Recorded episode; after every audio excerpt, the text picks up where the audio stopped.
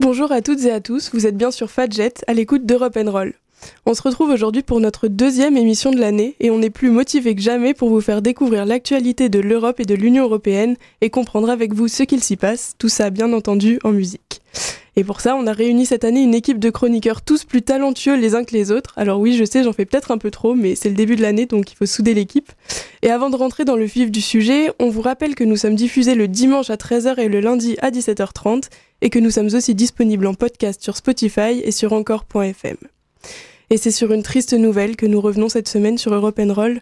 À l'heure où nous vous parlons, les funérailles de la défunte monarque britannique Elisabeth II se sont achevées il y a seulement quelques jours, et nous nous devions tout de même de consacrer une émission à celle qui a failli détrôner Louis XIV dans sa première place de souverain au règne le plus long. Alors si vous n'en pouvez plus de l'engouement médiatique autour de The Queen, que les photos d'elle et de ses chapeaux bariolés vous sortent par les yeux, eh bien restez avec nous parce que c'est une image revisitée qu'on vous propose aujourd'hui de la reine.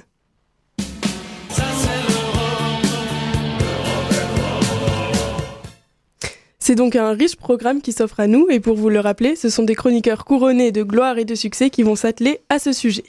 On commencera donc par un tour du monde des réactions du décès d'Elisabeth II avec Victor et Gaëtan. Victoria reviendra ensuite sur les moments les plus marquants du règne de la monarque avec, on le verra, quelques loupés. Et pour finir cette émission, Inès nous proposera un condensé des oppositions qui se sont élevées contre la défense souveraine. Le tout mis en musique par Ninoc qui célébrera Elisabeth II en chanson. Et attention, chers auditeurs, Europe Roll innove avec un tout nouveau format. Un flash culturel européen s'est caché dans l'émission de cette semaine. Saurez-vous le retrouver?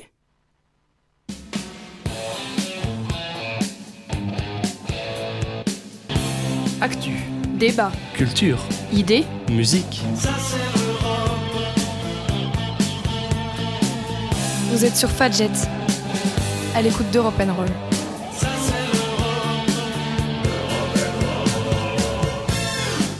C'était donc les titres de notre émission, mais on retrouve maintenant Suzy pour les actualités européennes de la semaine. Que s'est-il passé en Europe, Suzy? Le 14 septembre 2022, la présidente de la Commission européenne Ursula von der Leyen a prononcé le fameux discours sur l'état de l'Union. Cet événement annuel lui a permis de discuter avec les élus du Parlement européen, du bilan de la Commission sur l'année écoulée, de ses prévisions pour l'année suivante et de sa vision du projet européen à moyen terme. C'est donc une sorte de bilan annuel de l'Union européenne, si je comprends bien. Mais concrètement, qu'a annoncé Ursula von der Leyen? Elle est revenue sur quatre grandes thématiques, à savoir la guerre en Ukraine, la pandémie de Covid-19, les transitions écologiques et numériques, ainsi que les piliers de la démocratie européenne. La présidente a souligné la particularité de son discours, qui, je cite, pour la première fois de son histoire, a lieu alors que la guerre fait rage sur le sol européen. L'Union est venue et vient toujours en aide à l'Ukraine, notamment en accueillant les réfugiés. Ce sont en effet plus de 8 millions de femmes, enfants et personnes âgées qui sont venus frapper aux portes de l'Europe, dont 4 millions ont été enregistrés pour bénéficier d'une protection temporaire. Ce discours de soutien a été réaffirmé devant la première dame ukrainienne Olena Zelenska et Ursula von der Leyen promet que l'Union considérera les réfugiés de l'Ukraine et de ses pays voisins comme des membres de la grande famille européenne. L'Ukraine était donc un thème central du discours avec une dimension presque symbolique. Et est-ce que tu pourrais nous parler des autres thématiques abordées? Bien sûr. Pour ce qui est de l'énergie, la présidente de la Commission a annoncé des mesures que les États membres devaient prendre pour réduire leur consommation d'électricité, ainsi que la création d'une banque européenne de l'hydrogène en lien avec le pacte vert pour l'Europe. Ensuite, elle a soumis des idées pour une gouvernance économique plus souple concernant le désendettement des États et a réaffirmé l'importance de protéger l'État de droit, la tâche la plus noble de la Commission selon elle. Mais ce n'est pas le seul événement que les institutions européennes ont connu ces derniers jours, n'est-ce pas? Le 15 septembre 2022, le Parlement européen a adopté une résolution d'urgence pour suspendre les projets EACOP et Tilenga de Total Energy, qui consiste à creuser des forages pétroliers dans la zone protégée du lac Albert, se trouvant en Ouganda et en Tanzanie. L'objectif étant à terme de créer l'un des plus grands oléoducs chauffés du monde. Les eurodéputés condamnent à la fois la violation des droits humains et les risques majeurs pour l'environnement et le climat. Autre événement, la Commission européenne a présenté le mercredi 14 septembre un projet de règlement destiné à bannir du marché européen les produits issus du travail forcé. Ce règlement a surtout pour objectif de bloquer la production de la Chine, engendrée notamment par le travail forcé de la minorité musulmane ouïghour. Cette mesure est cependant décrite comme n'allant pas assez loin par certains eurodéputés comme Yannick Jadot, puisque le commerce avec une région du monde devrait être bloqué dès lors qu'il y a une petite suspicion de travail forcé. Et on avait parlé des élections en Suède la semaine dernière, mais est-ce qu'il n'y a pas un autre pays européen qu'on doit surveiller de près dans les prochains jours? C'est en effet en Italie que l'extrême droite prend de l'importance, où contrairement à la Suède, elle n'est pas un soutien des partis de droite, mais une véritable meneuse. Les élections générales du 25 septembre pourront se solder par une victoire du parti post-fasciste de Giorgia Meloni, les Frères d'Italie. Affaire à suivre de très près, nous vous en reparlerons. Autre événement à suivre, Vladimir Poutine a annoncé une mobilisation partielle de la Russie dans son allocution du 21 septembre. Il menace également de se servir de l'arme nucléaire contre les pays qui l'empêcheraient d'intervenir en Ukraine. Nous reviendrons là-dessus dans les semaines à venir. Et pour terminer sur une note un peu plus légère, si Suzy désigne mon prénom, pour le groupe Ariane, c'est un acronyme signifiant Smart Upper Stage for Innovative Exploration et qui désigne le nouveau projet de navette spatiale européenne dévoilé le 18 septembre. Alors, vous êtes prêts pour un petit tour dans l'espace à bord de la fusée Suzy? Et quand est-ce qu'on embarque? Merci beaucoup Suzy pour ce journal européen, marqué donc par le discours euh, d'Ursula von der Leyen. On revient maintenant à notre thème de la semaine, et tout de suite, c'est Victor et Gaëtan qui vont nous expliquer comment les dirigeants du monde ont réagi à la mort de la reine. Salut les garçons Bonjour à tous, aujourd'hui nous allons vous parler avec Gaëtan d'un sujet particulièrement original et peu connu ces derniers temps, la mort de la reine. En effet, si peu Sa Majesté fait l'objet de funérailles grandioses diffusées dans le monde entier, la nouvelle de sa mort quelques jours plus tôt n'avait pas manqué de faire réagir l'ensemble de la communauté internationale. Revenons ensemble sur le deuil de la souveraine la plus célèbre de notre époque, de chaleureux hommages, mais aussi quelques réactions légèrement plus originales. Tout d'abord, c'est sans conteste avec une profonde émotion que les chefs d'État du monde entier se sont empressés d'adresser leurs condoléances officielles à la famille royale.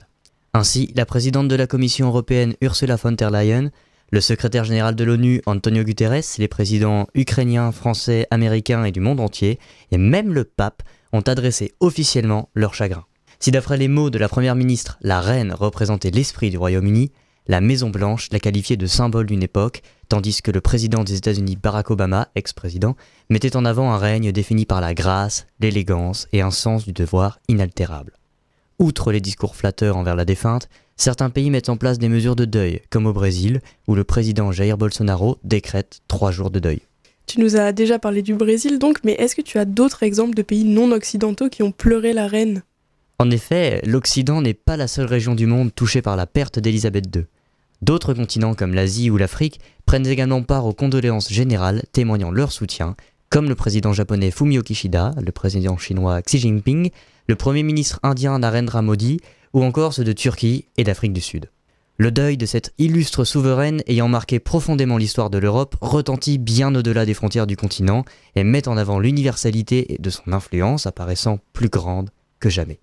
Bouleversant l'ordre politique du Royaume-Uni et émouvant le monde entier, cet événement rentrera dans les livres comme un passage clé de l'histoire, point de transition entre deux époques, celle qui fut la reine d'Angleterre étant avant tout un des personnages les plus marquants du XXe siècle. C'est donc en guise de dernier hommage à l'une des femmes les plus célèbres de l'histoire que les drapeaux du monde entier se mettent une dernière fois en berne pour saluer ce que fut Elizabeth Alexandra Mary, dite Elizabeth II, reine du Royaume-Uni. La reine avait donc l'air d'être appréciée sur euh, l'ensemble du globe. Eh bien, pas tout à fait. Si certains sont émus par cette nouvelle, d'autres s'en réjouissent ou du moins se montrent plus critiques envers le bilan du règne d'Elizabeth II sur les réseaux sociaux, une nation ayant historiquement entretenu des conflits politiques avec la couronne, comme l'Irlande, où des scènes de joie ont eu lieu à l'annonce du décès de Sa Majesté, ou encore l'Écosse, ne se privent pas de rappeler à leurs voisins qu'ils ne sont pas tenus de pleurer la monarchie, qui est pour eux symbole d'oppression. Ainsi sur Twitter, les tweets satiriques et même en tout genre, tournant le plus souvent la reine et les gens touchés par son décès au ridicule, fleurissent aux côtés des hommages. De la même manière, des citoyens natifs des pays anciennement colonisés par la couronne britannique, rappellent que la reine Elisabeth II était sur le trône bien avant 1997, date considérée comme la fin officielle de l'empire colonial britannique. Bien qu'elle n'était que reine, avait donc un pouvoir politique limité, beaucoup la jugent responsable d'événements meurtriers pendant le processus de décolonisation en Afrique, comme le massacre de Momo en 1956 par exemple. En Australie, Sandy O'Sullivan, professeur d'études autochtones à l'université Macaré de Sydney, est moins tendre envers la défunte souveraine. Elle n'était pas une spectatrice des effets de la colonisation et du colonialisme, elle en était une architecte, écrit-elle sur son compte Twitter, notant qu'elle a eu maintes occasions d'intervenir en faveur des peuples autochtones d'Australie, mais qu'elle n'a rien fait. Les personnes noires et de couleur qui, dans le monde, ont été soumis aux horribles cruautés et aux privations économiques du colonialisme britannique ont le droit d'avoir leurs sentiments à propos de la reine Elisabeth. Après tout, eux aussi ont été ses sujets, plaide ainsi Karen Atia, écrivaine américaine d'origine ghanéenne et nigériane, chroniqueuse pour le Washington Post. Ainsi, les réactions dans le monde ne sont pas forcément tout aussi positives qu'en Europe, et beaucoup découvrent à cette occasion une image plus contrastée de la reine.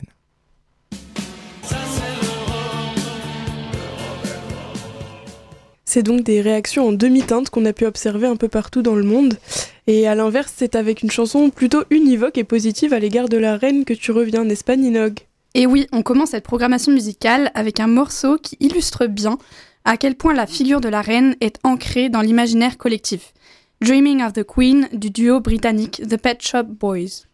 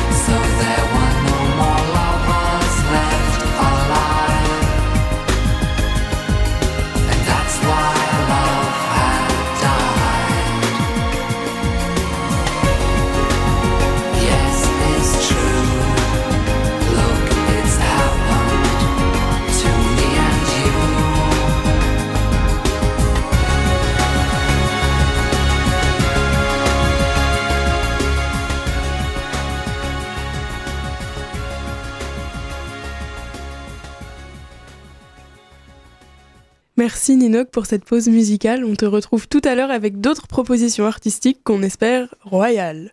C'est maintenant Victoria qui va revenir sur les moments marquants du règne d'Elisabeth II. Bonjour Victoria. Bonjour Mathilde, bonjour à tous. Alors vous n'êtes pardon, vous n'êtes pas sans savoir chers auditeurs que lorsque vous rencontrez la reine, il y a un bon nombre de règles de bienséance à respecter. Peut-être trop d'ailleurs, puisque durant ses 70 ans de règne, notre bien-aimée Elisabeth II a été confrontée à de royales erreurs protocolaires venues des dirigeants du monde entier, mais tout particulièrement des présidents américains et français qui semblent imbattables dans ce domaine. Nous allons faire un petit retour en arrière et nous plonger dans ces gaffes historiques. Alors quelle est selon toi l'anecdote incontournable à ce propos? On ne peut pas faire cette chronique sans parler du désastre de la première rencontre de Donald Trump avec l'ancienne monarque. En effet, l'ex-président américain est connu pour sa tactilité, ce qui, pour cette fois, lui a valu de choquer toute l'Angleterre. Entre des serrages de mains à la place de révérence, des mains dans le dos de la reine alors qu'il est formellement interdit de la toucher, le sacrilège a réellement eu lieu lorsque notre cher Donald Trump a marché devant la reine, et ce, lors de la présentation de la garde royale. Au final, un bon nombre d'erreurs qui auraient pu être évitées s'il avait pris le temps de réviser un tout petit peu. Restons dans le cadre des présidents américains, penchons-nous sur les gaffes du couple Obama. Comme nous l'avons dit, il est strictement interdit de toucher la reine. Petite règle que l'ancienne première dame a oubliée en 2008, quand devant les paparazzis, elle prend fort la reine dans ses bras, offrant l'image d'un câlin historique au monde entier. Barack Obama n'est pas sans reste non plus, puisqu'elle a connu un bide légendaire en tentant de porter un toast à la reine en plein hymne national anglais face à la salle du banquet remplie de convives plongés dans le silence. Considérée moins irrespectueuse que celle d'avant, ces deux entorses au protocole ont eu pour effet de bien nous faire rire et sûrement de bien embarrasser le couple présidentiel. Et en France, est-ce qu'on peut se considérer comme irréprochable? Loin de là. Parfaitement francophone, Elisabeth II aimait rencontrer les présidents français, avec qui elle s'est toujours globalement entendue, même si certains n'avaient pas bien revu le très strict protocole de la monarchie britannique. Ainsi, continuons ce tour d'horizon avec le général de Gaulle, connu pour ne pas être du genre à faire ses bourdes.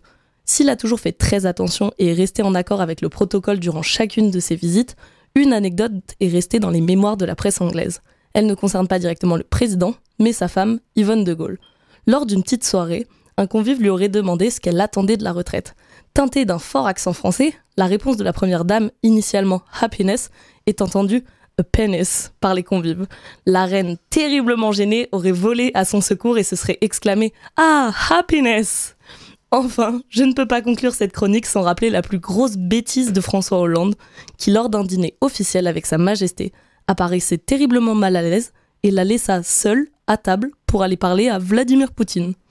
C'est ainsi que s'achève notre petit parcours des pires interactions entre nos dirigeants et la reine Elisabeth II. Si on prend un peu de recul, ça reste un nombre assez restreint de fails pour 70 ans de règne. Et puis aussi, euh, s'ils n'avaient pas 200 règles protocolaires à Windsor, ce serait quand même plus simple. Mais bon, on rigolerait moins. Merci beaucoup, Victoria.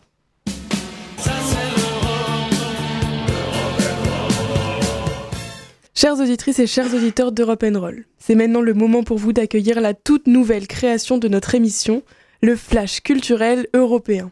Chaque semaine, une actualité culturelle survenue en Europe vous sera présentée et expliquée. C'est l'occasion de parler d'œuvres, d'artistes, d'expositions peu connues du public français et qui pourtant animent la vie culturelle de nos voisins européens. Et c'est Mathilde Jane qui inaugure courageusement cette grande première. Oui, la journée de l'enterrement de la reine Elisabeth II a eu lieu ce lundi 19 septembre à Londres. On a encore peine à croire qu'elle nous a quittés. Et c'est la série britannique The Crown qui semble immortaliser ses 70 années de règne. Mais alors, quel regard cette série porte-t-elle sur la monarchie britannique? Eh bien, il serait judicieux de se demander qui se cache derrière la production de la série. C'est le scénariste Peter Morgan qui a produit The Crown, il s'est notamment appuyé sur la pièce de théâtre The Audience, qu'il avait produit en 2013 et qui se centrait sur des réunions entre la reine et euh, ses premiers ministres. Peter Morgan porte un regard assez intéressant sur la monarchie britannique, puisqu'il est à la fois fils d'immigrants et d'une mère très royaliste. Euh, il a donc un certain recul par rapport à la monarchie. Est-ce que tu peux nous en dire plus sur la série alors? Eh bien, elle présente le règne de la reine euh, des années 50 à la fin des années 80, où s'achève la saison 4. Et la première saison, elle a été diffusée pour la première fois en novembre 2016. Donc la série a eu un succès assez immédiat. elle a une vingtaine de récompenses. On est au-delà des 100 millions d'euros de budget pour la première saison. Et la saison 4 attire d'autant plus qu'elle présente le mariage assez tumultueux entre le prince Charles et Lady Diana. On a également la célèbre interview de fiançailles qui a été reprise par la série. La série s'ouvre notamment sur l'abdication du roi Édouard VIII en 1936 pour épouser la femme qu'il aime, euh, l'américaine Wallis Simpson. C'est une décision qui est totalement contraire au protocole et c'est donc le frère cadet euh, d'Édouard VIII qui euh, monte sur le trône sous le nom de George VI, qui est le père d'Élisabeth II. Et sans cela, cette dernière ne serait donc pas devenue reine. Et donc on voit que le protocole anglais et la monarchie fascinent à l'international, surtout à travers cette série. Mais la série The Crown est-elle fidèle à la réalité et qu'en pense la famille royale? Eh bien, la série, euh, déjà, n'est pas un documentaire, mais bien une fiction qui joue sur certains éléments. Et la famille royale, elle reste très discrète sur ce point. Euh, seul le prince William a émis un avis plus ouvert lors d'une interview sur CBS. Euh, selon lui, la série est une fiction basée sur la réalité, aussi une approximation sur les réalités du règne qui peuvent aussi intéresser les jeunes générations. Et Charles aurait, enfin, le prince Charles aurait également démenti le portrait que The Crown lui attribue, mais euh, cela ne reste qu'une rumeur. Il faut savoir aussi que Peter Morgan travaille avec une équipe d'historiens qui s'assure de la chronologie des faits, mais il y a également des scénaristes. Et euh, donc l'objet de la série, c'est d'imaginer les relations, les disputes et les scènes au sein euh, de la famille royale. Et donc notamment selon le Geoffrey Ricom, qui est co-auteur du livre The Crown, le vrai du faux, la série reste réaliste, mais donc elle joue sur certains détails.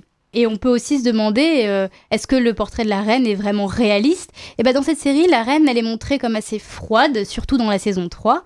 Euh, un épisode qui évoque euh, la catastrophe survenue à Aberfan en 1966, un éboulement de miniers qui a provoqué la mort de 144 personnes, dont 116 enfants.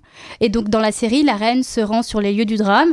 Elle ne pleure pas publiquement, elle reste on pourrait dire de marbre, mais euh, on voit qu'à la fin de l'épisode, euh, en repensant à cet épisode, elle pleure, mais toute seule. Mais en réalité, la reine est bien venue à, euh, à cet événement publiquement et elle a pleuré.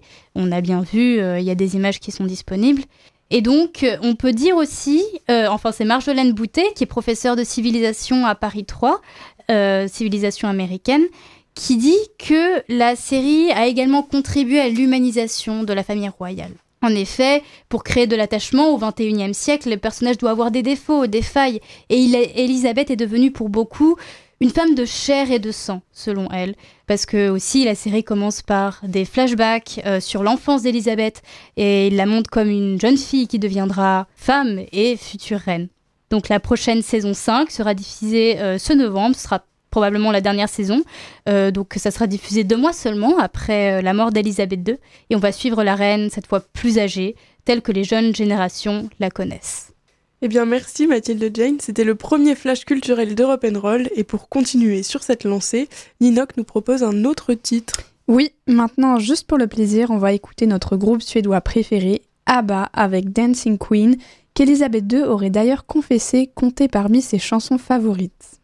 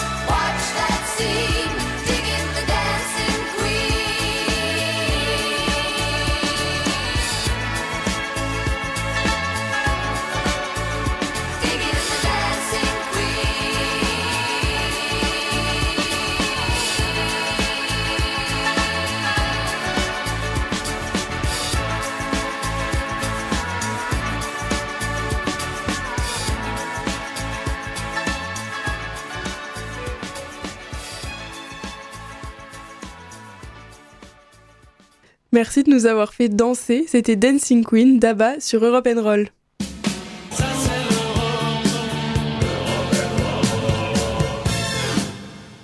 On termine notre émission dédiée à la mort d'Elisabeth II avec une touche critique, car vous commencez à le savoir, on aime bien la nuance chez Europe. Inès, tu nous proposes donc une image plus équivoque de la reine. J'aimerais d'abord adresser un trigger warning à tous les admirateurs inconditionnels de la reine d'Angleterre. Oui, vous qui vous êtes renversé votre thé dessus, stupéfait par l'annonce de la mort de la reine, et qui avez ensuite tout essuyé, les larmes aux yeux en reniflant. Eh bien, ce que je vais vous dire ne va pas vous plaire. Bon, allez, vas-y, ils sont prévenus. Alors, l'antenne jeune du nouveau parti anticapitaliste de Nancy a publié le 15 septembre un post avec le titre suivant Décès d'Elisabeth II, qu'est-ce qu'on s'en fout? Abat la monarchie et le capitalisme les militants justifient ensuite leur point de vue en dénonçant, je cite, le système politique profondément réactionnaire duquel la reine était à la tête. Et on parle de quel système politique exactement? De la monarchie parlementaire britannique, bien sûr. Dans ce système, c'est le Parlement qui représente la plus haute autorité législative du Royaume-Uni. Le ou la monarque est à la tête des deux chambres qui la composent, la Chambre des Lords et la Chambre des communes le ou la monarque promulgue les lois, peut dissoudre le Parlement, signer des traités. Mais dans les faits, euh, le ou la monarque agit politiquement sur, le conseil, sur les conseils du Premier ministre. Il ou elle a donc un rôle majoritairement symbolique qui passe par de nombreux rituels. Mais alors, est-ce que ce système est réactionnaire? C'est au moins l'avis du NPA, mais aussi d'un groupe d'intérêt appelé Republic, qui milite, vous l'aurez compris, euh, pour l'instauration d'une république et pour l'abolition de la monarchie. Graham Smith, le PDG de cette structure, trouve que la monarchie est un système archaïque et absurde qui donne lieu à des abus de pouvoir. Le groupe d'intérêt a bien sûr profité de la mort de la reine pour raviver le débat sur la question et proposer un grand référendum sur l'avenir de la monarchie. La critique existe donc aussi dans le paysage politique britannique. Mais je reviens à la publication du NPA. Un autre volet de la critique porte sur le symbole impérialiste que représentait la reine. Cette critique fait écho à d'autres publications dans les médias, venues principalement d'habitants d'anciennes colonies du Commonwealth, marquées par les séquelles laissées par la colonisation. Pourtant, la reine a hérité d'un empire colonial en perte de vitesse, puisqu'elle est arrivée au trône, euh, sur le trône dans une période de décolonisation.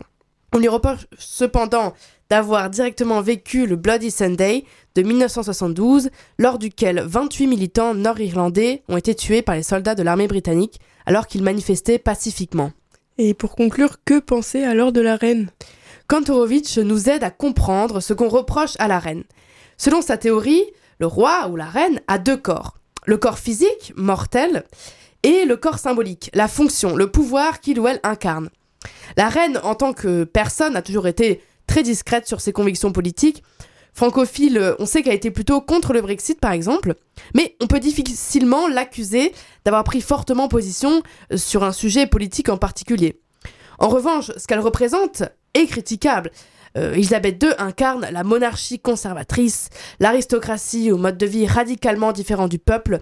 Elle porte en elle, par l'institution qu'elle représente, le passé colonial de l'Empire britannique et sa violence. On critique donc la reine comme incarnation d'un système politique et d'une histoire qui la précède, qui a vécu à travers elle et continuera à vivre après elle on ne sait combien de temps encore. Le corps physique de la reine est mort, vive le corps symbolique de la reine.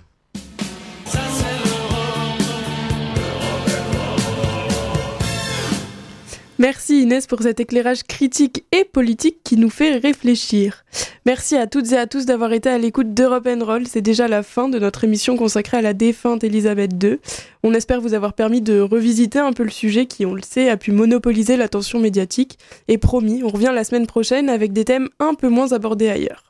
Nos chroniqueurs, par contre, seront toujours là et on les en remercie. Merci encore à Suzy, Gaëtan, Victor, Victoria, Mathilde Jane et Inès. Et à la semaine prochaine. On vous le rappelle, le dimanche à 13h et le lundi à 17h30.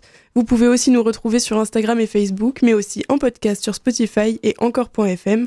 On vous remercie pour votre écoute et à très bientôt sur Radio Fadjet 94.2.